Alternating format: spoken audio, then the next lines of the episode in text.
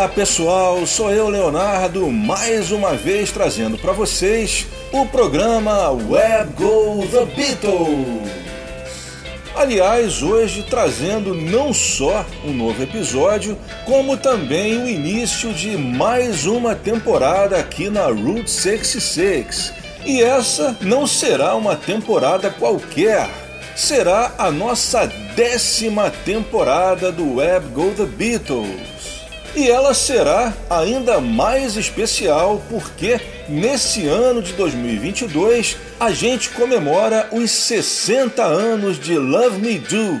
Enquanto isso, por aqui, nesse episódio número 88, vamos comemorar os 60 anos do pré-Love Me Do, as primeiras gravações dos Beatles, antes de surgirem George Martin e Abbey Road os 60 anos, portanto, das gravações de Hamburgo com Tony Sheridan e também do Decca Tapes.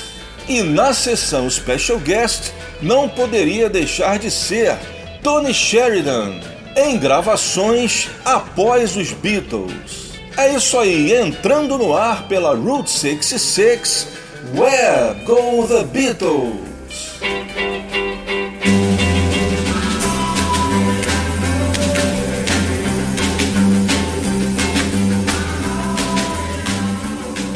Início de 1961, o maestro e executivo de gravadora Bert Kampfer trabalhava como o AIR da Polydor, braço popular da famosa Deutsche Grammophon, a principal gravadora da Alemanha. Ele estava à procura de artistas de rock para o seu cast, indicado pelo cantor Tommy Kent ele se dirigiu até o Top Ten Club, lá de Hamburgo, para conhecer o cantor Tony Sheridan, que então estava se apresentando acompanhado de uns tais Beatles, John, Paul, George e Pete. Ringo Starr, nessa época, ainda tocava com Rory Storm and the Hurricanes. Impressionado com o que ele havia visto, ele chamou Tony e os Beatles para uma sessão de gravação. É importante a gente afirmar que desde esse primeiro encontro, o Bert Kamperfer já havia deixado claro que o interesse dele era no Tony Sheridan. Os Beatles para ele eram meros acompanhantes. Foram marcadas então duas sessões de gravação para os dias 22 e 23 de junho de 61 o local escolhido para as gravações, o auditório de uma escola de Hamburgo, apesar de ter sido uma escolha meio bizarra, acabaria se tornando uma excelente escolha, já que o som que o Bert Kampfer conseguiu tirar das sessões não poderia ter sido melhor.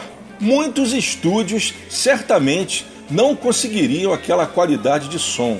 Os Beatles e o Tony Sheridan registraram sete canções, cinco do Tony Sheridan com os Beatles e duas dos Beatles sem o Tony Sheridan, uma colher de chá do Bert Kampfer. Infelizmente, a Polydor não guardou os session tapes dessas gravações e o que restam até hoje são os masters. As músicas registradas foram My Bonnie, The Saints, dois standards americanos em arranjos de rock, Why, composição do próprio Sheridan, Cry for a Shadow, instrumental de Harrison Lennon, uma parceria inédita que nunca mais seria repetida. E mais, Take Out Some Insurance on Me Babe, um cover do bluseiro Jimmy Reed, Nobody's Child, outra canção tradicional do folclore americano, e Ain't She Sweet, com John Lennon nos vocais, gravação inspirada no cover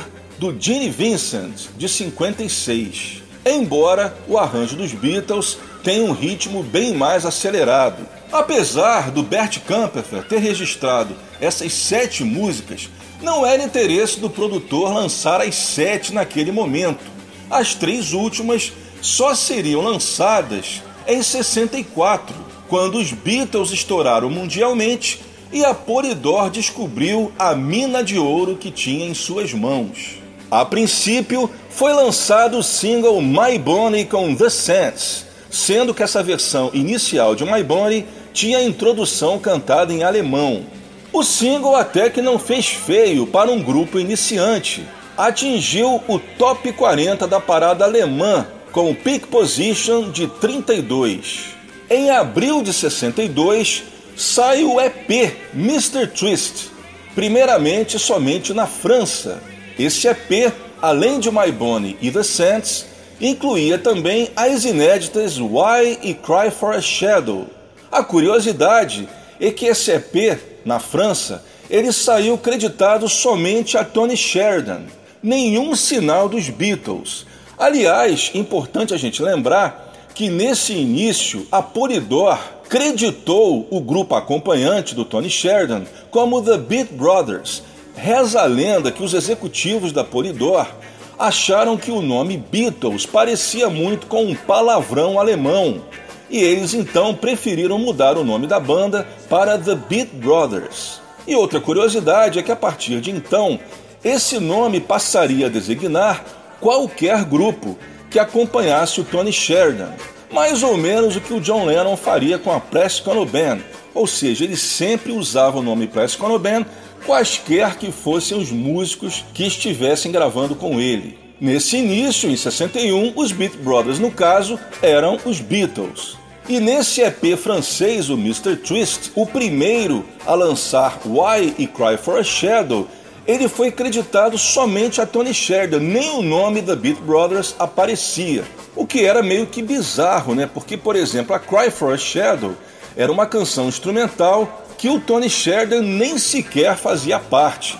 Quando os Beatles ficaram famosos mundialmente, já em 64, o single My Bonnie e esse EP seriam relançados em diversos países, já com o crédito The Beatles with Tony Sheridan e geralmente esse With Tony Sheridan com uma letra miúda e o nome Beatles em letras garrafais. Esse EP, o Mr. Twist, ele sairia também aqui no Brasil em 64 pela CBD, que era a companhia que lançava o material da Polydor. CBD, Companhia Brasileira de Discos, depois mudaria seu nome para Fonogram, depois Polygram e hoje Universal mas sairia com algumas diferenças. Primeiro, a capa, que trazia o crédito como The Beatles com Tony Sheridan, e uma capa diferente, uma capa inclusive que aparecia o Ringo e não o Pete Best. Além disso, os dois lados A estavam invertidos. No EP original, o lado A começava com The Sands e o lado B com My Bonnie. A versão brasileira começava com My Bonnie, com Cry for a Shadow como segunda do lado A, o lado B, The Saints e Why. E outra diferença é que a versão de My Bonnie que saiu no EP brasileiro trazia já a introdução cantada em inglês, enquanto que o EP original trazia a introdução cantada em alemão. E nessa primeira sequência a gente vai ouvir justamente essas quatro canções. Começando, claro, com My Bonnie. Vou tocar a versão original com a introdução cantada em alemão, versão estéreo. Em seguida, The Saints, que é aquele standard When the Saints Go Marching In, só que em arranjo de rock. O lado B de My Bonnie, mas eu vou tocar uma versão diferente, eu vou tocar um remix com os vocais no centro. Portanto, diferente da versão estéreo que existe aí em uma enorme variedade de CDs. A terceira da sequência é uma das minhas preferidas, o Why, composição do Tony Sheridan e com o coral uma harmonia em três vozes de John, Paul e George. Um prenúncio do que eles fariam em músicas como This Boy, Yes It Is e o coral de Here, There and Everywhere. Why também vou tocar um remix com os vocais no centro. A versão estéreo oficial, os vocais estão somente em um canal. E para terminar, uma música que vocês, ouvintes do Web Go The Beatles há 10 anos, conhecem muito bem Cry for a Shadow, que é o tema de abertura do nosso programa.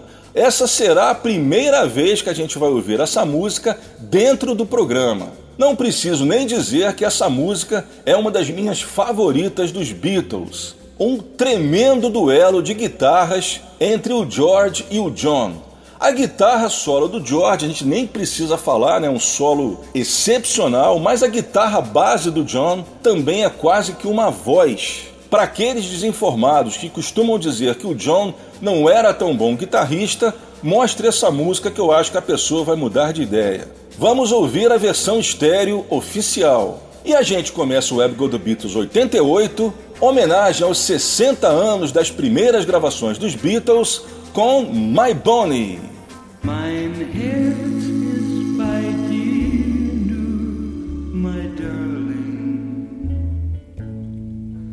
Mein Herz fand bei dir,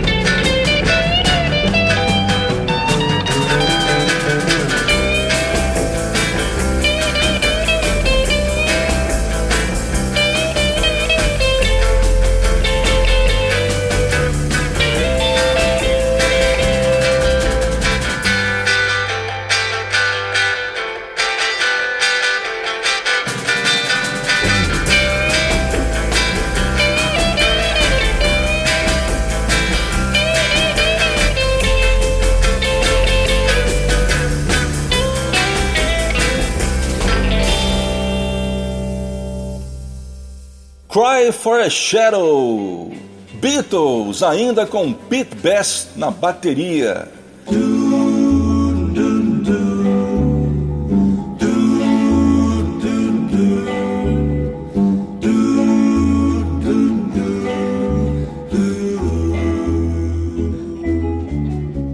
Uma história que eu acho interessante compartilhar com vocês sobre as sessões dos Beatles em Hamburgo é o seguinte: eu sempre achei estranho quando eu escutava as gravações de Hamburgo.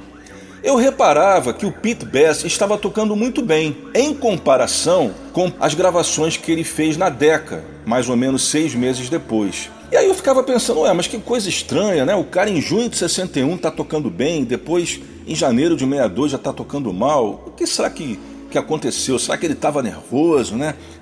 Eu ficava pensando. No livro Tune In, aliás, excelente livro né, do Mark Lewison, um dos maiores biógrafos, se não o maior biógrafo dos Beatles, ele esclarece por que, que eu havia tido essa dúvida. Segundo Mark Lewison, quando os Beatles foram gravar com Bert Camperfer, logo de início percebeu que realmente o Pete era muito amador. É o que eu sempre digo, né? Naquela época, o Pete ele era um baterista que quebrava o galho nos shows, porque em 61 os Beatles eles eram uma banda de baile. Por exemplo, em 63, quando eles conseguiram já os seus primeiros number one, foi aí que eles se transformaram numa banda que tocava em auditório. Eles passaram a ser um grupo que as pessoas iam aos shows para vê-los tocar. Só que antes disso, em 61, eles ainda eram uma banda de baile. Eles tocavam para o público dançar. E não era todo mundo que estava prestando atenção no que eles estavam fazendo. Então, para uma banda de baile ou banda de cabaré, como se dizia lá fora, o Pete era um baterista eficiente. Ele mandava bem para o que eles estavam propondo. Só que para gravar a coisa muda de figura. É necessário um músico profissional. O Bert Camperfer, ele viu isso só que, ao contrário do que faria o George Martin em 62, né, o George Martin, quando ele foi testar os Beatles né, para EMI, ele falou para a banda: olha, eu não pretendo usar o pitch. Vocês aí decidam o que vocês vão fazer, mas eu não vou usá-lo. Eu vou usar um baterista de estúdio, que era um procedimento normal, trivial, utilizado em gravadoras. Só que o Bert Camperfer, ele foi bastante condescendente, porque ele permitiu que o Pete Best tocasse. Só que para facilitar, ele tirou todo o kit, exceto a caixa, a snare drum e o prato. Então, nas gravações de Hamburgo com o Tony Sheridan, você ouve o Pete Best tocando somente a caixa, marcando o ritmo, marcando o offbeat. Por isso que ele consegue tocar bem, porque ele não tem o kit todo para atrapalhá-lo, como aconteceria na década. Ou seja, é engraçado, né? Porque parece aquela história do jogador que se atrapalha com a bola, né? Toda vez que a gente critica algum jogador que está jogando mal, a gente costuma dizer: olha só, a bola está atrapalhando ele. E era mais ou menos o que acontecia com o Pete Best. Ou seja, ele era um baterista, só que o kit da bateria atrapalhava ele. Então era necessário tirar o kit, exceto a caixa porque aí ele conseguia marcar o ritmo. Pode parecer engraçado e é. Isso então explica aquela minha dúvida do porquê que o Pete toca bem em junho de 61 e não toca legal em janeiro de 62. O interessante é que depois que ele saiu dos Beatles, o Pete Best, ele melhorou muito na bateria. Por exemplo, quem já ouviu as gravações do Pete Best Combo, que eu até já mostrei para vocês aqui num dos episódios, ele está tocando bem melhor e até, acreditem se quiser, influenciado pelo estilo do Ringo. Bem, continuando a história das gravações dos Beatles em Hamburgo, o dia 5 de janeiro de 62 é um dia extremamente importante na carreira dos Beatles, porque saiu um single também da Polydor no Reino Unido com My Bonnie e The Saints, só que dessa vez creditado a Tony Sheridan and the Beatles. Esse single é, portanto, a primeira vez que o nome Beatles apareceu num disco, graças ao trabalho de divulgação feito pelo Brian Epstein. O que, que aconteceu? O Bob Wooler, que era o DJ do Cavern, grande amigo dos Beatles, recebeu de presente o single My Bonnie dos amigos, que tinham acabado de chegar de Hamburgo e trouxeram para ele de presente uma cópia do compacto. E o Bob Wooler tocava muito a música no Cavern e fazia muito sucesso, porque afinal de contas é um super rock and roll, com destaque para o excelente solo de guitarra do Tony Sheridan. E os frequentadores do Cavern começaram então a questionar que música era aquela. E eles foram às lojas de disco atrás desse disco e, evidentemente, eles não iam encontrar, porque esse disco só tinha saído até então na Alemanha. Foi por causa dessa demanda que o Brian Epstein, então dono de loja de disco, ficou conhecendo então os Beatles. Ele ficou cabreiro, ficou curioso em saber que disco era aquele, entrou em contato com a Polydor alemã e conseguiu lançar o disco no mercado britânico. E ainda fez melhor, conseguiu creditá-lo aos verdadeiros artistas, os Beatles. Quando foi lançado, em janeiro de 62, o disco só fez sucesso em Liverpool, não teve destaque nacional. Somente em 63, quando os Beatles já haviam conquistado o Reino Unido, é que o single começou a vender e chegou ao 48º da parada britânica. Mais surpreendente ainda, em abril de 62, o disco teve lançamento americano, ironicamente pela Decca Records. Eu digo ironicamente porque em janeiro né, de 62 os Beatles haviam acabado de serem rejeitados pela gravadora. Só que ao contrário do que acontecera na Inglaterra, nos Estados Unidos, nesse single da Decca, o disco saiu creditado como na Alemanha, a Tony Sheridan and the Beat Brothers. E assim como no single inglês, saiu com a introdução cantada na língua inglesa. Assim como acontecera na Inglaterra, esse single também não vendeu quando foi lançado em 62. Em 64, após a invasão britânica, o single My Bonnie the Saints foi relançado pela MGM, só que dessa vez omitindo a introdução lenta. O single até que fez bonito, atingiu o top 30 da parada da Billboard e da Cashbox. E esse sucesso de My Bonnie nos Estados Unidos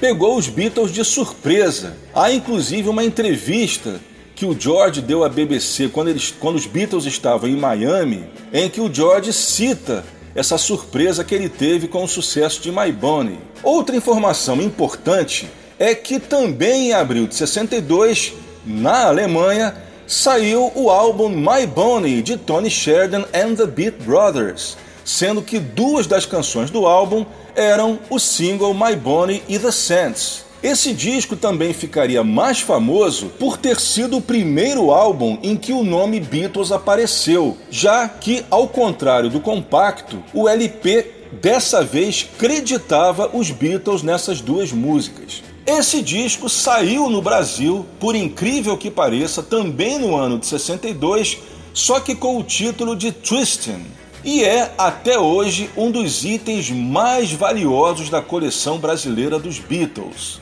Quando aparece em um estado ruim, pode crer que vai ter o preço de um carro zero quilômetro. O texto da contracapa é inclusive traduzido para o português e também menciona os Beatles. É a primeira vez em que o nome do grupo aparece num disco brasileiro. Continuando a saga dos Beatles, Nessa época, início de 62, eles ainda estavam contratados pela Polydor como meros acompanhantes do Tony Sheridan e evidentemente o Brian Epstein não estava satisfeito com isso. Ele, ele queria um contrato para os Beatles como grupo, como grupo para gravar sem acompanhar ninguém. Até que ele conseguiu finalmente uma audição, marcar uma audição com a EMI, que seria marcada para o dia 6 de junho de 62. Só que antes disso, ele tinha que resolver um problema com o Bert Kempfer pois os Beatles ainda estavam sob contrato. Conversando com Bert Kampfer, esse simplesmente falou: Não tem problema nenhum, leva eles pro C. Eu não estou interessado nesse grupo, o meu interesse é somente no Tony Sheridan. Pois é, se arrependimento matasse, eu acho que o Bert teria morrido pelo menos uns dois anos depois. O Bert então liberou os Beatles do seu contrato mas exigiu que eles ainda participassem de mais uma gravação com o Tony. Essa gravação foi marcada para o dia 24 de maio de 62. Nessa sessão, os Beatles consta que gravaram duas músicas. Sweet Georgia Brown e Swanee River, sendo que o Tony Sheridan não participou dessa gravação. Os Beatles registraram o instrumental das duas músicas para o Tony colocar o vocal em outra oportunidade. A escolha dessas duas canções também foi meio bizarra, uma vez que as duas músicas já haviam sido lançadas pelo Tony Sheridan no álbum My Bonnie, acompanhadas pelos Beat Brothers, outros músicos. Não se sabe por que ele havia resolvido regravá-las com os Beatles. A versão de Swanee River até hoje está desaparecida, ninguém sabe onde está. Quem sabe um dia a Polydor consegue achá-la nos seus arquivos. A gravação dos Beatles com o vocal de Tony Sheridan de Sweet Georgia Brown saiu pela primeira vez no EP Ya somente na Alemanha, em outubro de 62, com Ya Ya partes 1 e 2 no lado A e Sweet Georgia Brown e Skinny Mini no lado B, confirmando que os Beatles só participaram de Sweet Georgia Brown. Em 64, quando começaram os relançamentos da Polydor, o Tony Sheridan resolveu fazer uma brincadeira ele fez uma nova letra para Sweet Georgia Brown, onde ele brincava com o sucesso dos Beatles. Tem uma parte da letra, inclusive, que diz que a Georgia Brown debochou dos cabelos dos Beatles na frente do fã-clube e várias outras coisas. Brinca também com o Bob Wooler, né? fala do DJ do Cavern. E foi essa versão que sairia nessas, nesses relançamentos, em 64, o que fez com que a versão com a letra original ficasse obscura durante muitos anos. Ela seria assim perdida, só seria relançada em 97, num compacto encartado num livro de um escritor sueco que falava dos tempos dos Beatles em Hamburgo. Depois acabaria, ela reapareceria também em outros álbuns, como por exemplo o excelente The Beatles Bop, que saiu pela Bear Family é, alemã, né, que compila todas as versões das músicas de Hamburgo e que saiu também num CD duplo lançado nos Estados Unidos pela Universal. E mas antes disso, ela ficou anos e anos sumida, desaparecida. Inclusive até mesmo alguns bootlegs chegaram a, a, lançar, porque na verdade, né, complicando um pouco as coisas, o Tony Sheridan ele tinha meio que obsessão por essa música. Ele a gravou quatro vezes. Além dessas duas com os Beatles, existe uma versão dele com a banda dele que saiu no álbum My Bonnie, gravado em dezembro de 61, e também uma outra versão que ele gravou em 64. Essa versão que ele gravou em 61 do LP My Bonnie chegou a aparecer em vários bootlegs como sendo a versão original com os Beatles. E acabou passando, muita gente acreditou, já que nessa época, a gente está falando de anos 80 e 90, ninguém lembrava mais da versão original, ela ainda não havia reaparecido. Então houve muita confusão acerca disso. Em fevereiro de 64, na França, sai o álbum de 10 polegadas chamado apenas Les Beatles mais conhecido como o disco das perucas, já que na capa aparecem quatro perucas Beatle, já que a Polydor não tinha o direito de usar imagens do grupo.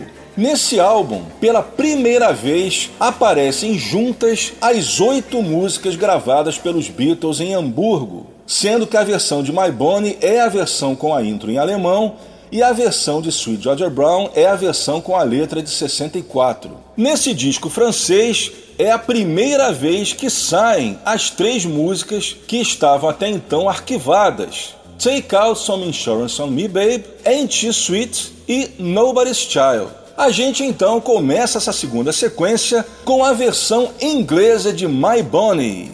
Eu vou tocar também um remix com os vocais no centro, que saiu oficialmente no CD Talking in Stereo, que saiu em 2013. A segunda da sequência, Sweet Georgia Brown, a versão estéreo original de 62. Além dos Beatles, traz também o amigo Roy Young nos teclados. Em seguida, Take Out Some Insurance on Me Babe, blues composto por Charlie Singleton, o mesmo compositor de Strangers in the Night, do Frank Sinatra, gravado originalmente pelo bluseiro Jimmy Reed. A versão do Tony Sheridan muda quase que totalmente a letra, exceto o refrão. O fato dessa canção ser obscura, não ter feito sucesso, e também do Tony Sheridan ter mudado a letra quase toda, fez com que o pessoal da Polydor não a reconhecesse E por causa disso, no início eles não sabiam o título da música, então eles inventaram o título. E a música, então, quando saiu pela primeira vez, saiu com o título de If You Love Me Baby. Esse título perdurou durante vários lançamentos. Somente depois, né, é que finalmente o título seria acertado para Take Out Some Insurance on Me Baby. Uma curiosidade é que nessa música John Lennon não participa. A gente só ouve as guitarras do Tony Sheridan e do George Harrison. Para terminar, She Sweet? Também um remix com vocais no centro do CD Talking in Stereo, lançado em 2013. Então é isso, começando então essa segunda sequência com My Bonnie com introdução em inglês. Vamos lá. My Bonnie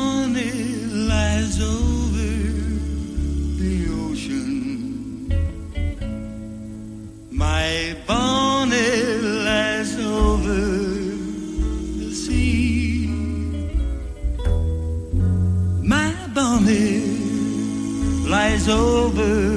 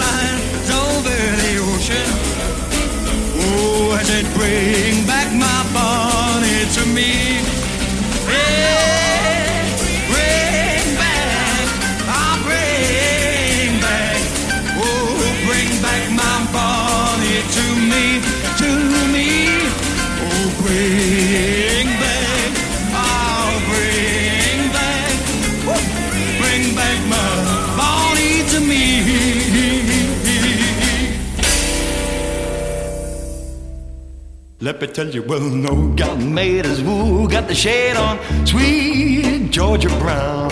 She got two left feet, but oh so neat as sweet Georgia Brown. They all cry, they even wanna die for sweet Georgia Brown. Let me tell you just why. You know I don't lie. Whoa, oh, whoa, whoa. It's been said she knocks them dead when she lands in town. Since she came, why it's a shame. Now, my baby,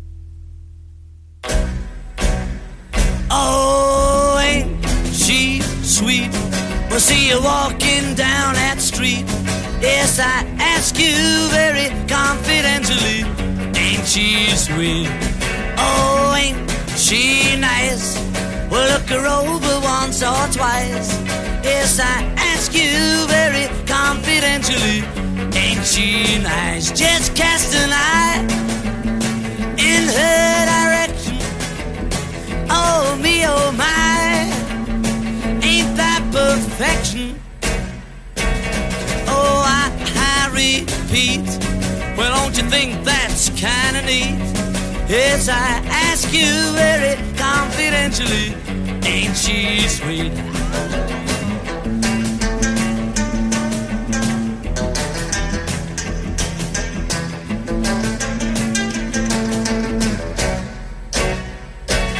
Oh, ain't she sweet? We'll see you walking down that street. Well, I ask you very confidentially confidentially. Ain't she sweet? Oh, ain't that nice? We'll look it over once or twice. Yes, I ask you very confidentially. Ain't she nice? Just cast an eye in her direction. Oh, me, oh, my. Ain't that perfection? Oh, I, I repeat. Well, don't you think that's kind of neat? Yes, I ask you very confidentially. Ain't she sweet? Oh, ain't she sweet? Well, see you walking down that street. Well, I ask you very confidentially. Ain't she sweet? Well, I ask you very confidentially. Ain't she sweet? Você está ligado no Web Go The Beatles, episódio número 88, o primeiro da décima temporada aqui na Route 66. Falando em Sweet Georgia Brown, é interessante encaixar a história do tecladista Roy Young. O Roy Young era um músico super conceituado. Ele trabalhou durante muitos anos lá em Hamburgo, nos clubes, principalmente o Star Club e ele tocava muito com os Beatles. Por causa disso, por causa dessa química que havia entre os Beatles e Roy Young, reza a lenda que o Brian Epstein chegou a convidá-lo para ser um membro efetivo do grupo e o Roy Young teria recusado a proposta por preferir continuar tocando lá em Hamburgo como músico de clube. Acredite se quiser.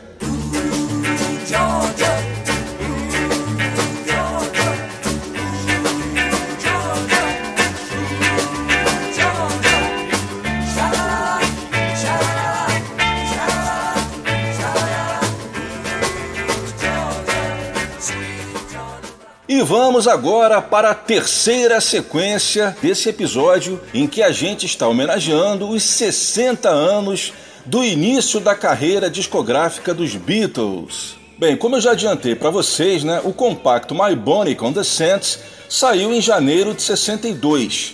Mas na Inglaterra levaria mais dois anos para que as outras gravações saíssem. E após o sucesso dos Beatles, não só na Inglaterra, como no resto do mundo, a Polydor britânica lançou em single todas as outras gravações que sobraram das sessões de Hamburgo. Assim foram lançados os singles, todos em 64. Cry for a Shadow com Y, Cry for a Shadow creditada a The Beatles e o lado B creditado a The Beatles with Tony Sheridan. O single Ain't She Sweet creditado a The Beatles, vocal John Lennon, tendo Take Out Some Insurance on Me Baby como lado B.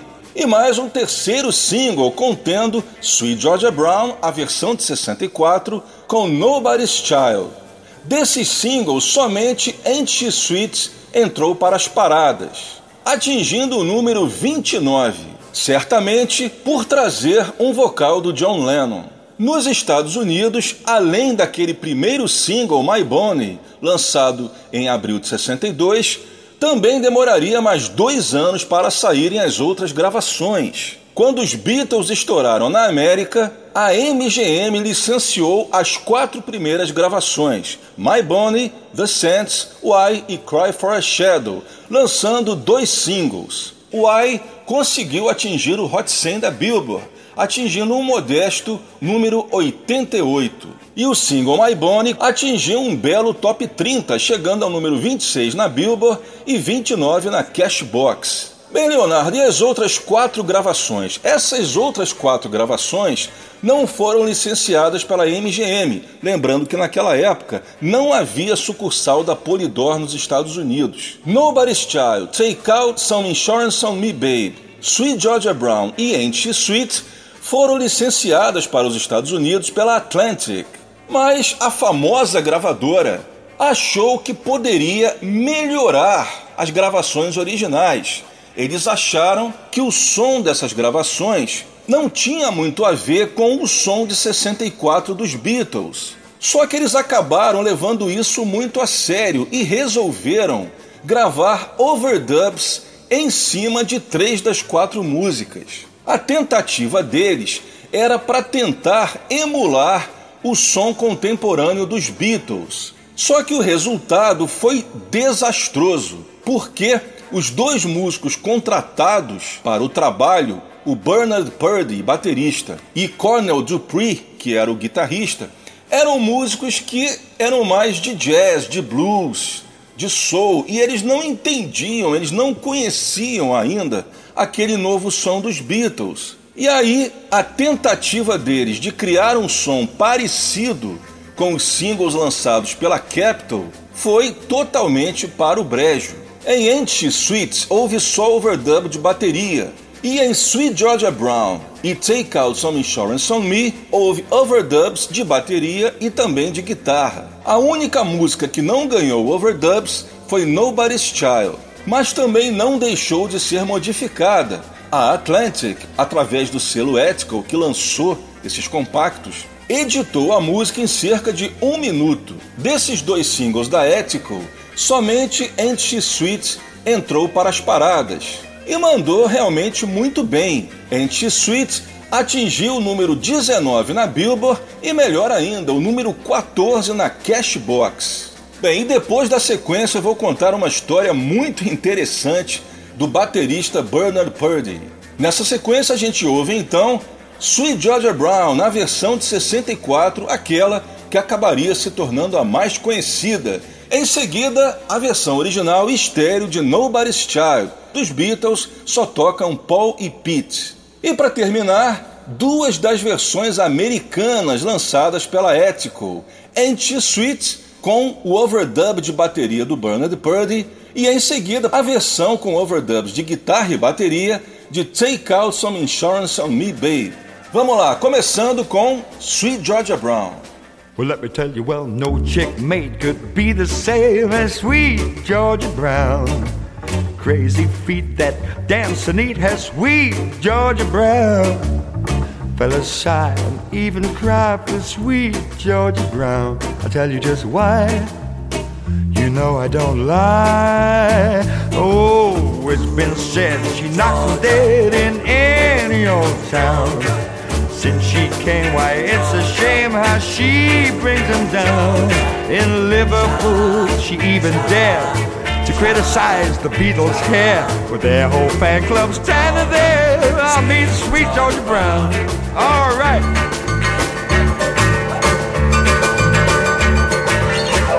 I say this group is absolutely marvelous for the piano, don't you think so?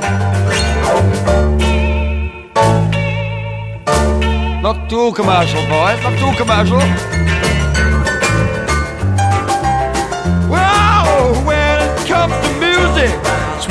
Georgia knows her mind now. Don't buy clothes at fashion shows, but she still looks fine. Snap chicks cry, they wanna die when Georgia does a twist. I never would try to tell you just why. Use your imagination. There's a DJ crazy about her living in our hometown. Since she came why it's a shame how she turns him down. Records that she can't get, records they ain't sent him yet. Carolina who may have died, but it don't have Georgia Brown. Well, that sweet Georgia. Yeah, yeah, yeah. And I mean Brown, whoa. Sweet Georgia Brown.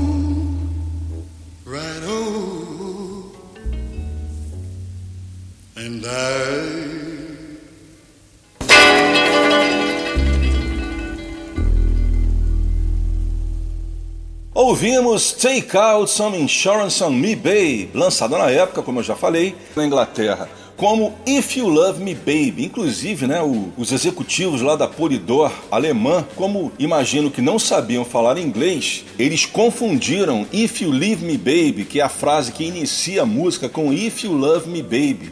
Acredito que por isso é que a música foi lançada com esse nome, porque afinal de contas o Tony Sheridan não pronuncia essa frase em nenhum momento da música. Antes, a versão, a mixagem mono americana de She Sweet, a versão que foi hit nos Estados Unidos, conseguindo um excelente top 20. Essa versão, inclusive, acredito eu que por erro, saiu no Anthology Volume 1. O Anthology Volume 1 incluiu algumas das músicas gravadas em Hamburgo e eu acredito que por um erro eles incluíram essa versão americana com o overdub do Bernard Purdy e não a versão pura, vamos dizer assim, gravada somente com os Beatles e o Pete Best sozinho na bateria. Inclusive essa versão com overdub só existe em mono e a versão original, né, com somente com o Pete na bateria sem o overdub, existe também em estéreo. Eu digo erro, né, tô presumindo isso porque eu realmente não creio que eles tivessem realmente feito de propósito incluir uma versão com overdub de um músico que não tinha nada a ver com os Beatles, né? E essa versão também foi incluída, também creio que por engano, em alguns dos relançamentos em CD das gravações dos Beatles com o Tony Sheridan. Por exemplo, o primeiro CD que saiu, que se chama The Early Tapes of the Beatles, que saiu em 84, mas ficou bastante tempo em catálogo, também inclui ele inicia o CD com essa versão e demorou para sair a versão estéreo. A versão estéreo em CD, ela só foi sair em 2000, num CD americano.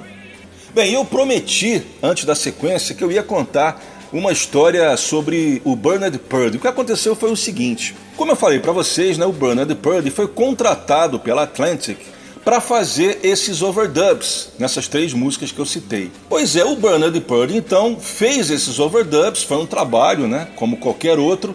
Só que alguns anos depois, ele deu uma entrevista onde ele simplesmente elevou à décima potência o trabalho que ele havia realizado. Ele simplesmente teve a cara de pau de afirmar que além dessas gravações, desses overdubs, ele teria feito overdubs em cima de todas as músicas lançadas pelos Beatles pela Capitol no ano de 64. Segundo ele, as músicas dos Beatles, do Meet the Beatles, do Second Album, do Something New, do A Hard Day's Night e do Beatles 65, todas elas, segundo o Bernard Purdy, tiveram overdubs de bateria. Ele falou isso na imprensa, acredite se quiser.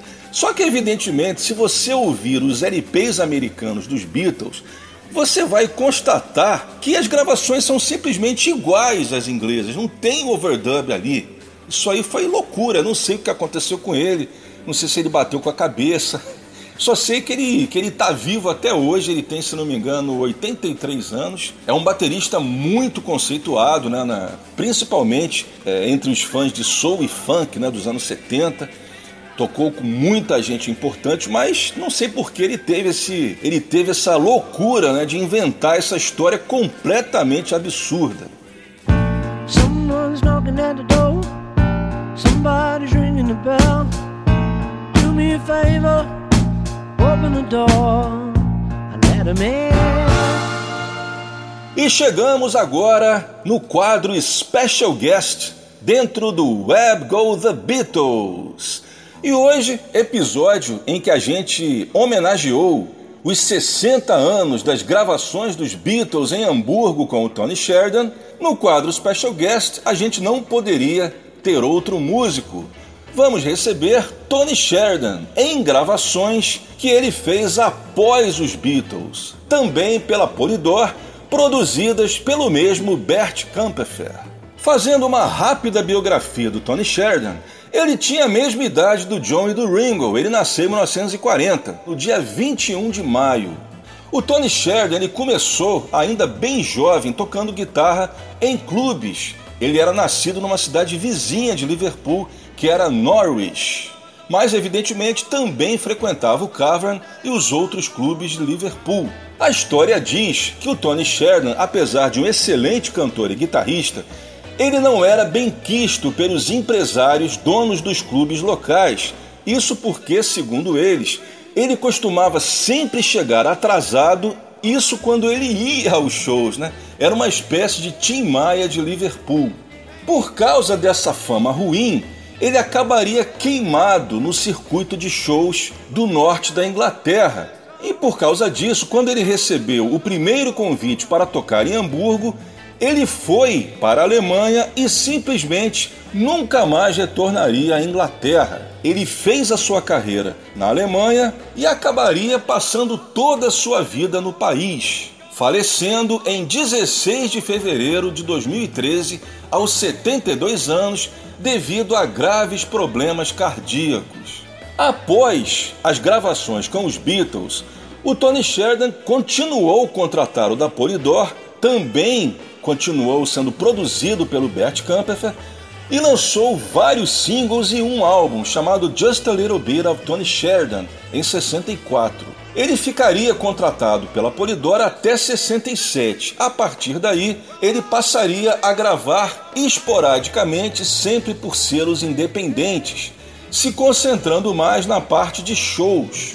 Não esquecendo também que o Tony, até um pouco antes de sua morte, ele era sempre uma figura presente nas Beatles Fest pelo mundo afora, inclusive a Beatle Week lá de Liverpool. Os brasileiros que estão sempre indo para a Beatle Week com certeza já esbarraram com ele por lá. Vamos começar com a minha favorita, Let's Dance, cover do sucesso de Chris Montes. Let's Dance foi lançada pelo Tony em single na Alemanha em 62. Em seguida, outro single do Tony Sheridan de 62, Viri Boom Slop Slop. O lado A dessa música, que se chamou Let's Slop, foi o maior sucesso do Tony Sheridan na Alemanha. Foi o single dele que mais vendeu no país. A terceira, Ruby Baby, cover do Dion, música que fez muito sucesso nos Estados Unidos em 63. A versão original é dos Drifters, gravada em 53, mas só foi hit mesmo na versão do Dion. A versão do Tony Sheridan tem um arranjo bem parecido com a versão do Dion, mas eu acho bem mais vibrante e por isso, para mim, bem superior. Inclusive, tem um solo de sax que não aparece na versão do Dion. E para terminar, outra favorita minha, Ya Ya, cover do original de Lee Dorsey, só que numa versão bem mais roqueira e com ritmo bem mais acelerado. Essa música, como eu já adiantei para vocês, saiu num EP chamado Ya Ya em outubro de 62, que se tornaria mais famoso por incluir a versão original de Sweet Georgia Brown gravada com os Beatles. Outras curiosidades: com exceção de Viri Boom Slop Slop, as outras três músicas vocês conhecem bem do álbum The Beatles First, que foi aquele álbum que saiu em diversos países, inclusive o Brasil, compilando as oito gravações dos Beatles com Tony Sheridan e mais quatro músicas do Tony Sheridan sozinho para tapar o buraco. Como eu também já bem falei, o primeiro álbum que compilou essas gravações foi o álbum Les Beatles, de 10 polegadas, que saiu na França em 64. Como eram 10 polegadas, oito músicas eram perfeitas para o formato. Depois, quando o álbum saiu em outros países, eles não quiseram lançar em 10 polegadas, então lançaram em formato 12 polegadas, mas como oito canções iria ficar muito pouco, a Polydor preencheu com quatro músicas do Tony Sheridan sem os Beatles. Ruby Baby, Let's Dance e Ya faziam parte desse disco. A única diferença é que no LP a versão de Ya era reduzida.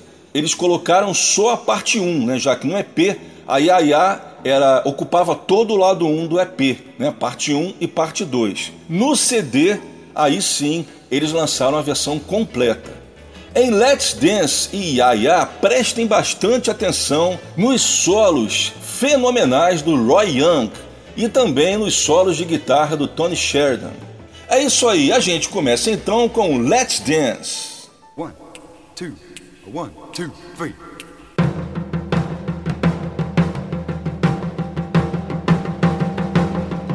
Hey, baby, won't you take a chance? Say that you'll let me have this dance. Let's dance. Come on, let's dance. Do the twist, the stomp, the mashed potato too. Any old dance that you wanna do. Come on. Come on, let's dance. Hey, baby, will you thrill me so?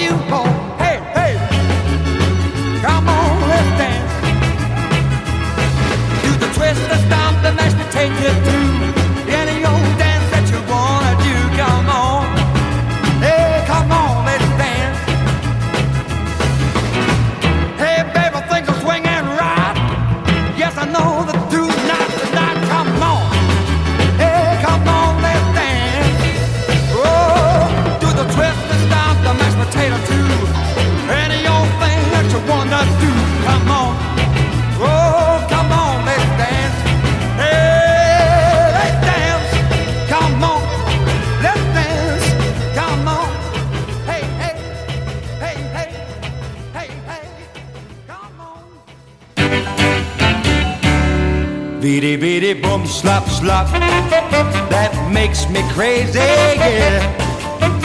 Beady beady boom slop slop. Mac McFerros Beady beady boom slop slop. So geht es täglich, yeah. Beady beady boom slop slop. Ich bin geknickt Night and day I played the slop for you.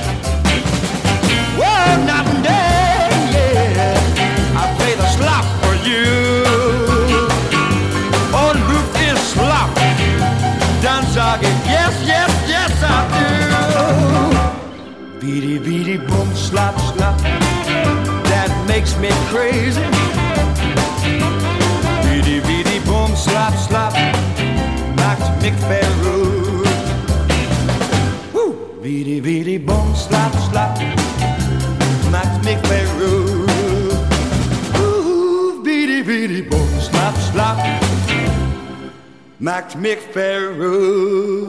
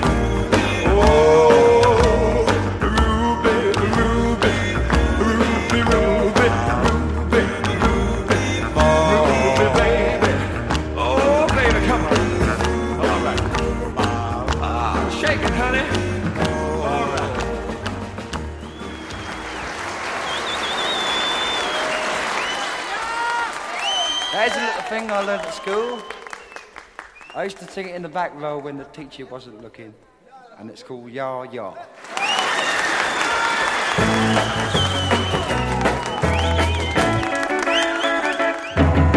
Sitting in my la la, waiting for my yah yah. Uh-huh. Uh-huh. Sitting in my la la, waiting for my la la. Uh-huh. Uh-huh. It seemed mighty funny, but I don't think she's coming. Uh-huh. Uh-huh. Hey, baby, hurry now, don't you make me worry, uh-huh. uh-huh. I said, hey, baby, hurry, don't make me worry, uh-huh. uh-huh. Oh, you know I love you, yes, I really love you, uh-huh.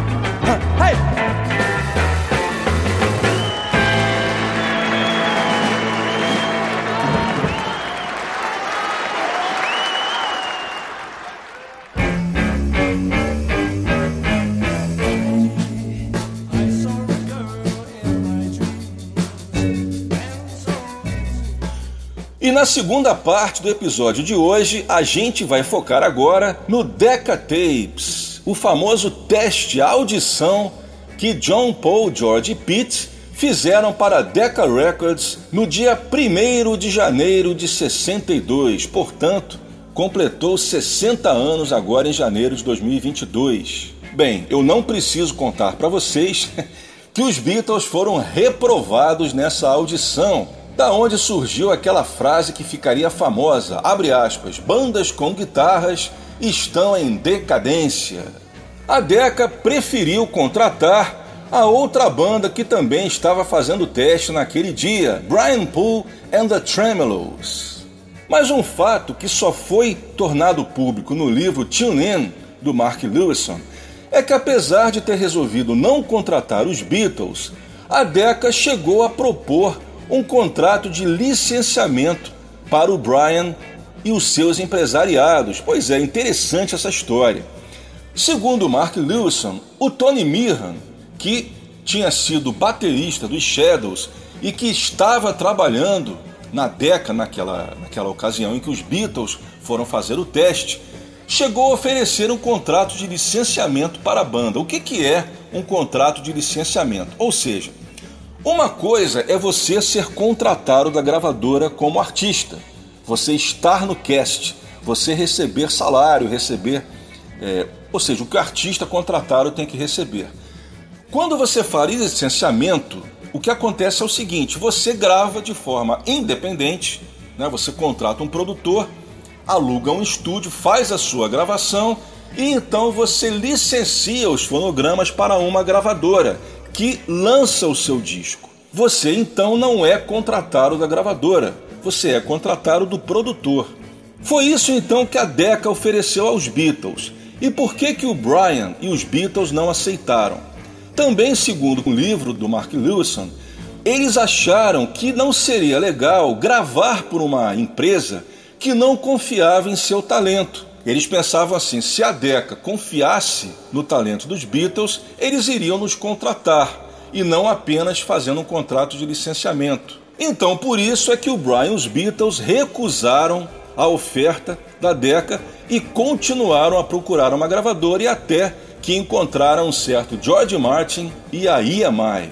E isso acabou sendo a melhor coisa que poderia acontecer com o grupo, porque EMI tinha simplesmente o melhor estúdio da Inglaterra e, quiçá, do mundo.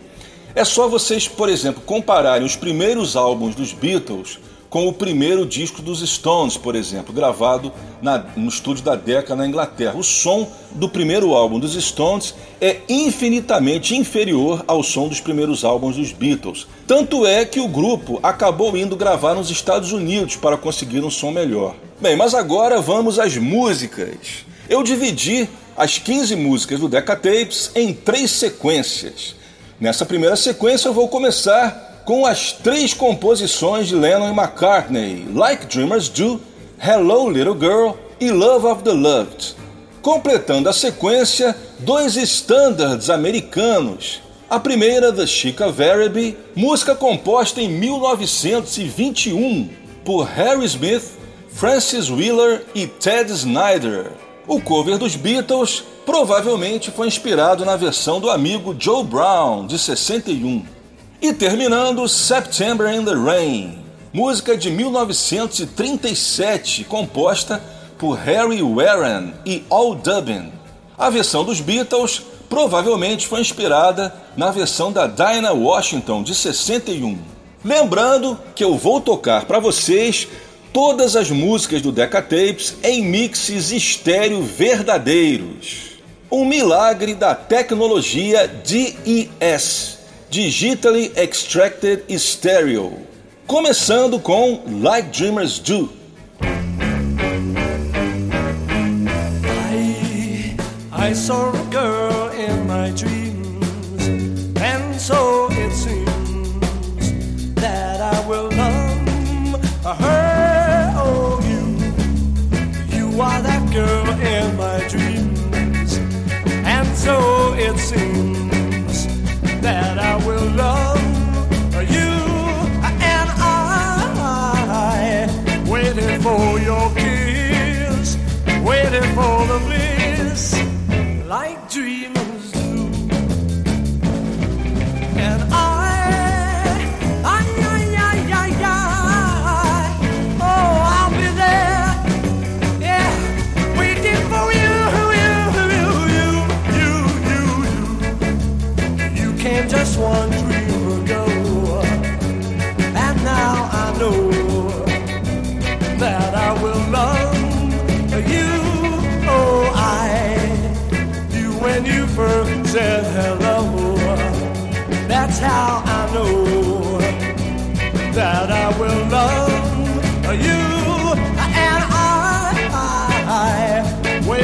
for your kiss, waiting for the bliss like dreamers do. And I, I, I, I, I, I, oh, I'll be there, yeah, waiting for you, you, you, you, you, you, you. You came just one dream ago,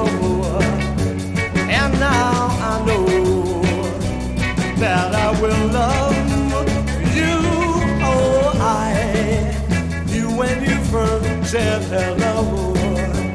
That's how I know that I will love you. And I, I waited for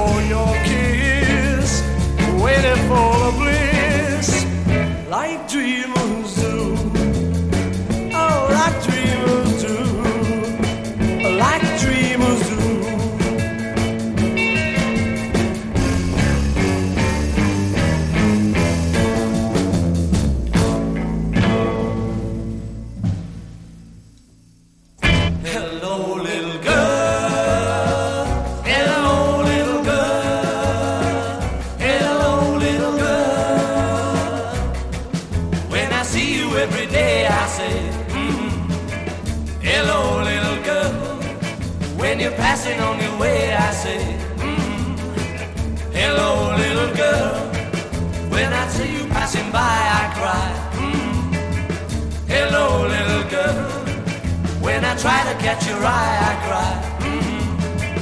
Hello, little girl. Hello. I send you flowers, that you don't oh, care. Oh, oh, you never seem to see me standing there. I often wonder what you're thinking. I hope it's me. And love, love, love. So I hope there'll come a day when you say, mm-hmm. You're my little girl.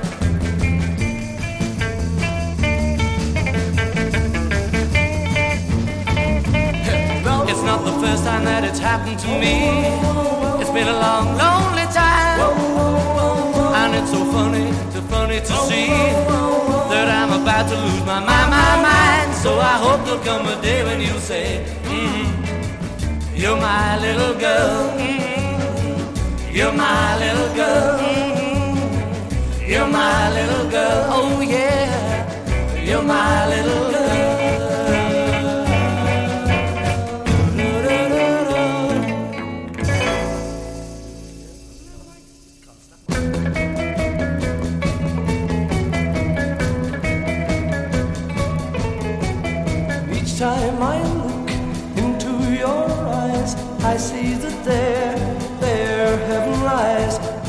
as I look, I see the love of love. Someday they'll see that from the start, my place has been deep in your heart. And in your heart,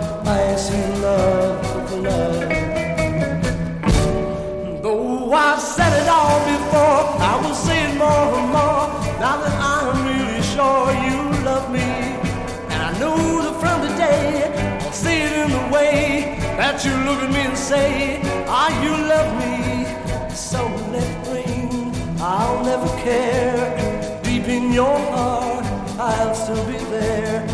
And when I'm there, I see the love of the love. Though I've said it all before, I will say it more and more.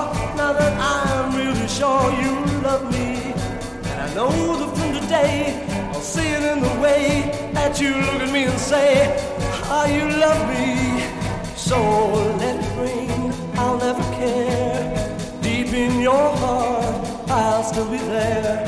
And when I'm there, I see the love of the loved. I see the love of the loved. I see the love of the loved.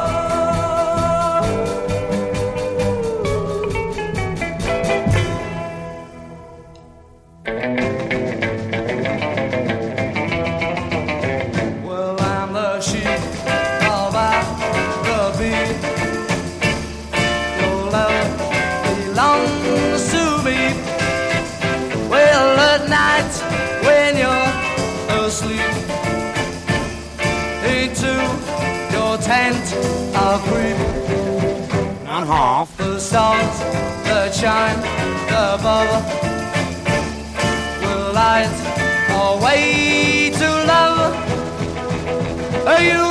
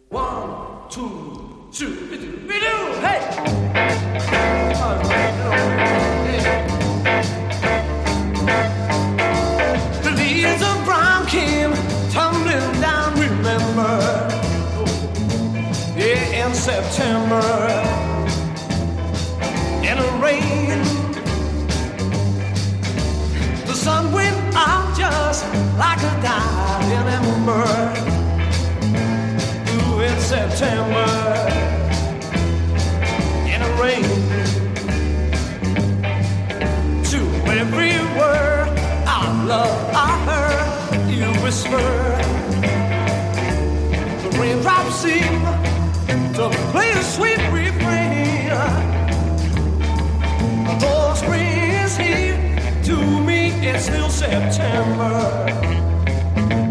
Oh, that September in the rain. Now to every word love I heard you whisper. The raindrops seem to play a sweet refrain. Though spring is here, to me it's still September.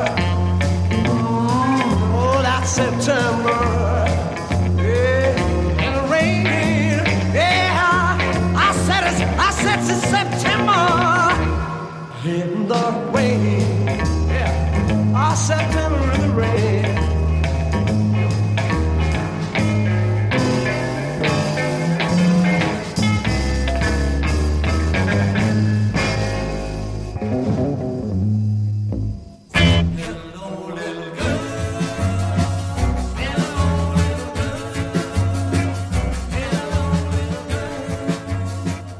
pessoal, muita gente me pergunta se o Decca Tapes chegou a ser lançado oficialmente e não somente em bootleg. Bem, o bootleg mais famoso né, do- das músicas do Decca Tapes é o álbum de mesmo nome lançado em 81 pela gravadora Circuit. Não era um disco oficial.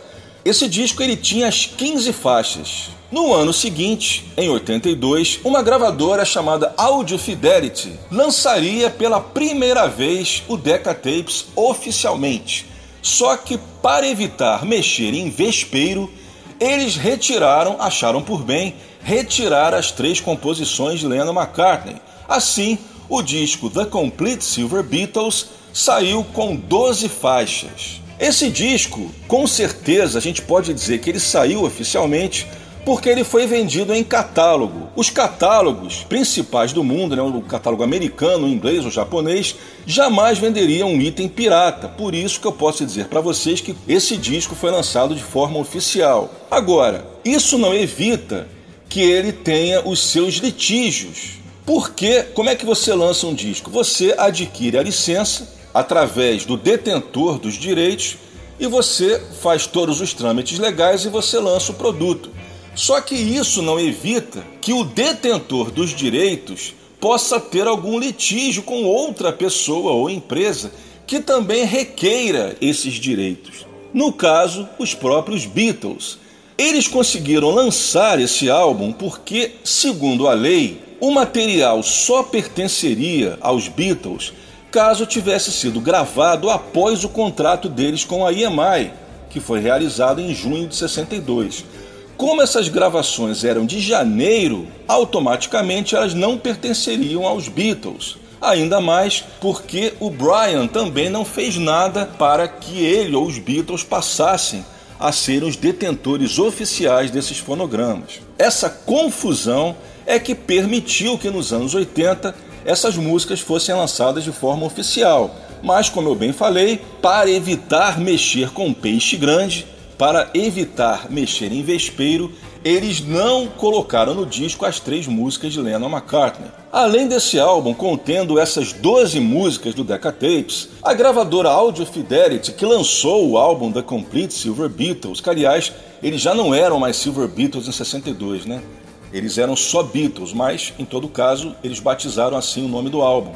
Além de lançar esse LP, eles também, numa jogada assim totalmente bizarra, eles lançaram as mesmas 12 músicas em dois álbuns, chamados The Silver Beatles Volume 1 e Volume 2. Cada um desses álbuns tinha sete músicas. Aí vocês vão dizer, ué, né, não eram 12? 7 mais 7, 14. Só que as figuras da gravadora repetiram duas músicas.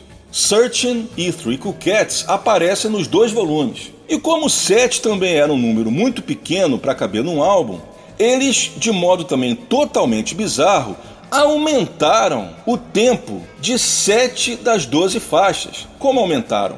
Simplesmente repetindo partes da música no final. Acredite se quiser. Bem, e nessa sequência a gente toca mais cinco faixas do Decca Tapes em True Stereo, comemorando os 60 anos do famoso teste. Vamos começar com duas músicas da era do rock and roll: Memphis, Tennessee, de Chuck Berry, e Money, de Barrett Strong. Em seguida, três covers dos Coasters: Three Cool Cats, Bessame Mucho e Searchin'. Começando com Memphis, Tennessee, vocal de John Lennon.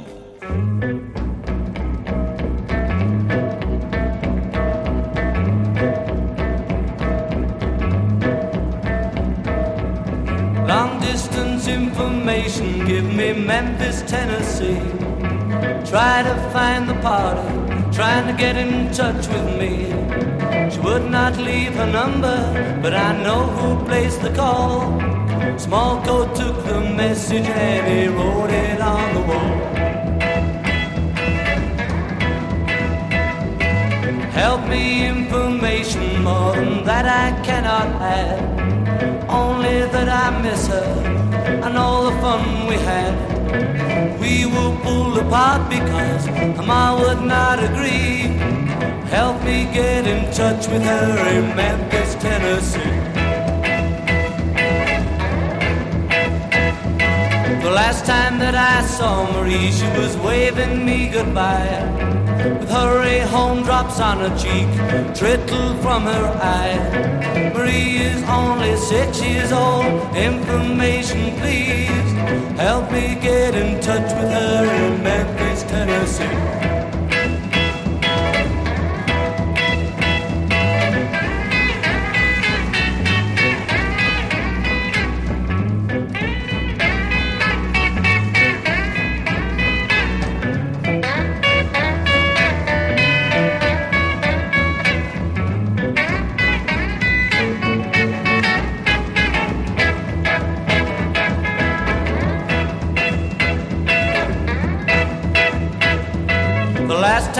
I saw Marie, she was waving me goodbye. With hurry home drops on her cheek, trickle from her eye. Marie is only six years old. Information, please. Help me get in touch with her in Memphis, Tennessee.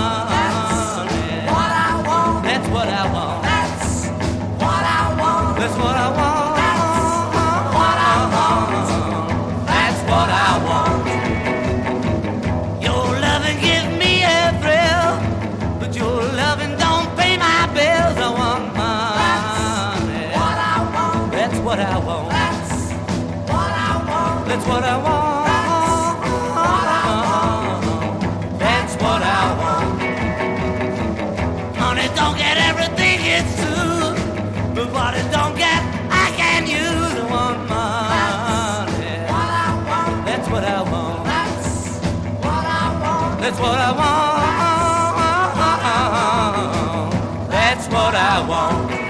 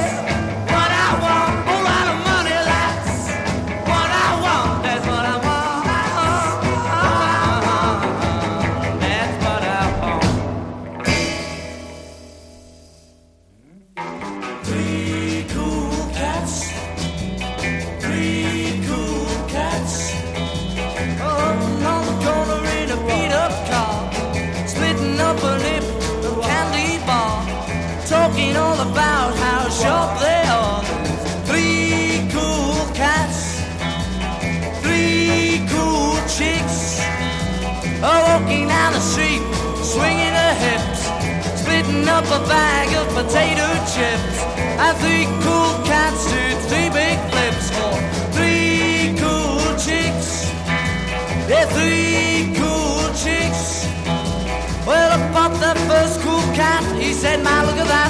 Man, do you see what I see? Well, I want that middle chick. I want that little chick. Hey, man, do one chick for me? Hey. Well, three cool chicks. Three cool chicks. Well, they look like angels from up above.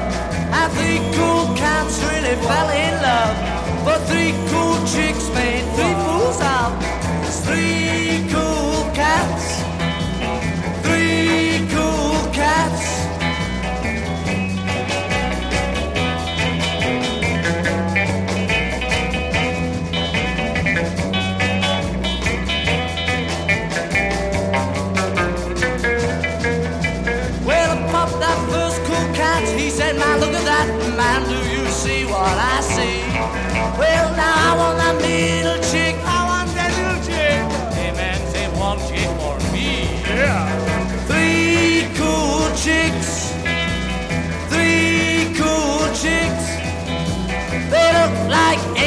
from up above.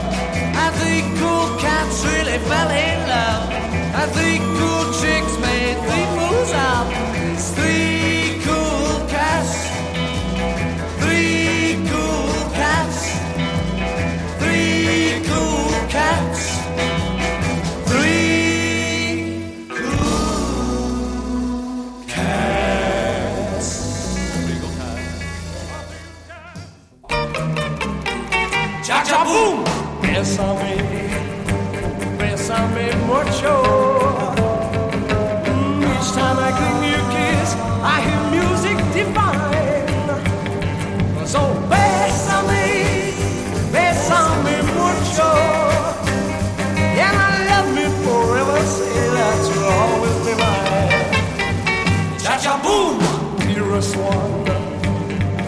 should leave me, not that he's still dreaming.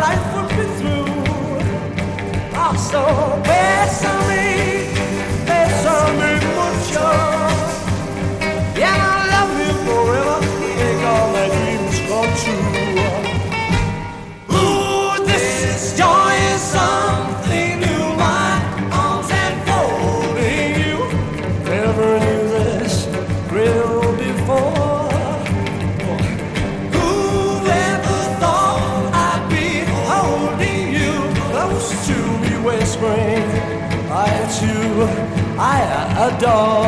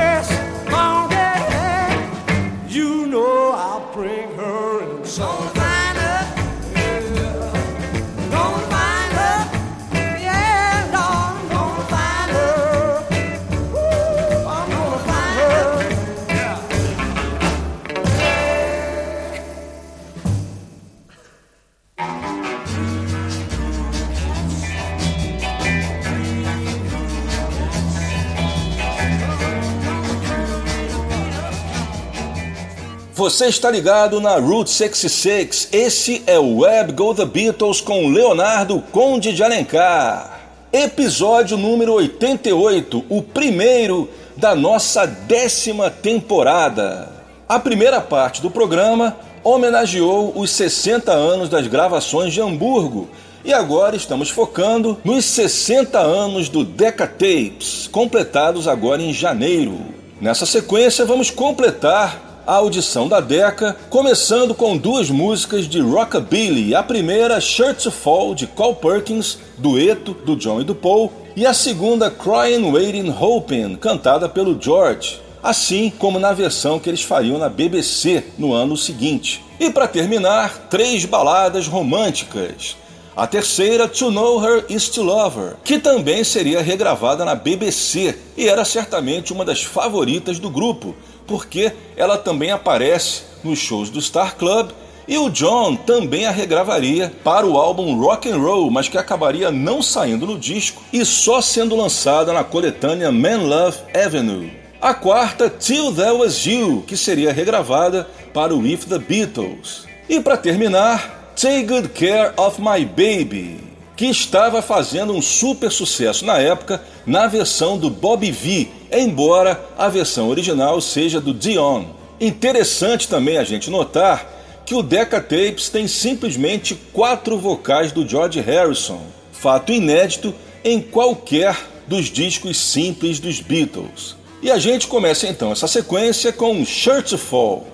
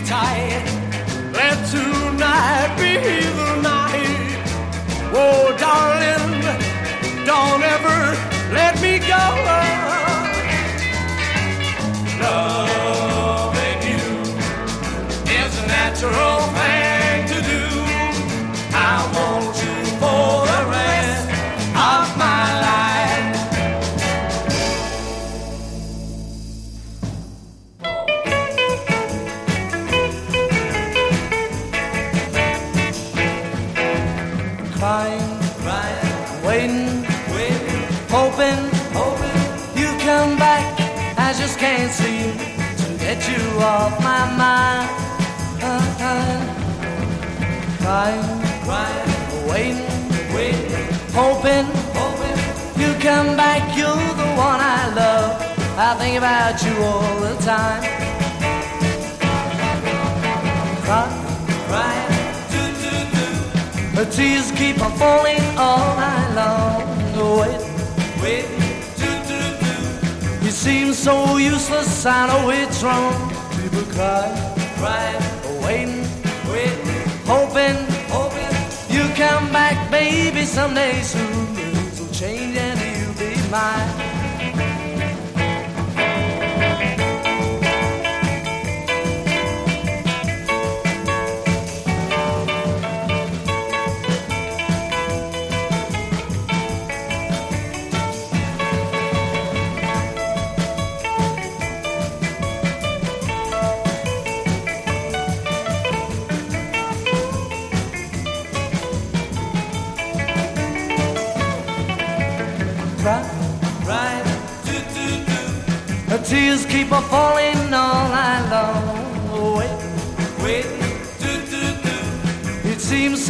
useless, I know it's wrong. Crying, crying, waiting, waiting, hoping, hoping you come back. Well, maybe someday soon, some change and you'll be mine. Crying, crying, waiting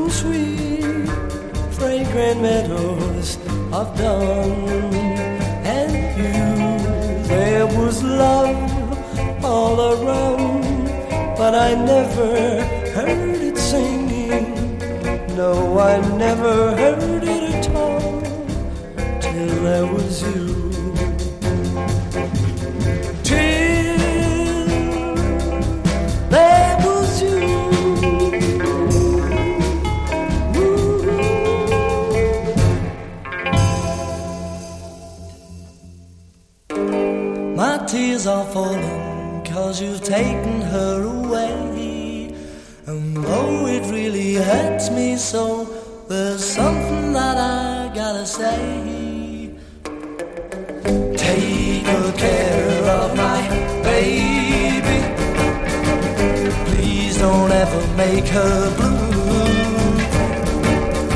Just tell her that you love her. Make sure you're thinking of her in everything you say and do. Take good care of my baby. Now don't you ever make her cry. Just let your love surround her. Paint rainbow all around her. Cloudy sky. Once upon a time, that little girl was mine. If I had been two, I know she'd never be with you. So take good care of my baby. Be just as kind as you can be. And if you should discover that you don't really love her, just send my baby back home.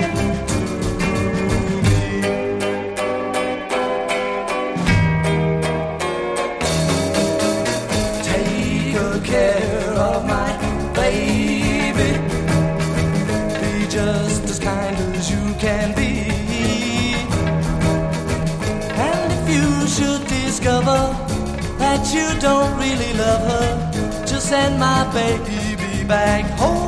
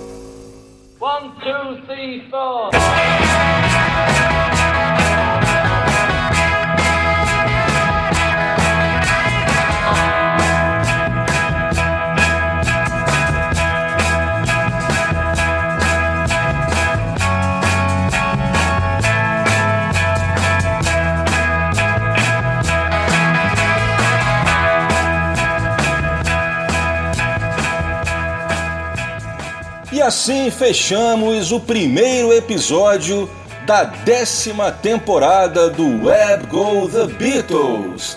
O Web Go The Beatles é uma produção, edição, texto e apresentação deste que vos fala Leonardo Conde de Alencar. O Web Go The Beatles é uma atração da Route 66 Soundtrack. Prometemos voltar com mais um episódio inédito no mês de abril. E eu aproveito para fazer um convite a vocês. O curso de extensão Beatles História, Arte e Legado, do qual eu tenho orgulho de participar, está com as inscrições abertas e dessa vez o curso será online, o que significa que qualquer pessoa do mundo, não só do Brasil, mas do mundo, poderá participar. Se você quiser saber mais informações, é só ir à nossa página no Facebook, facebook.com.br Beatles, que lá você verá todas as informações para se inscrever. Adiantando que a minha primeira palestra no curso, o tema é exatamente esse: as primeiras gravações dos Beatles pré-Love Me Do. Vou deixando aqui o meu abraço e até lá!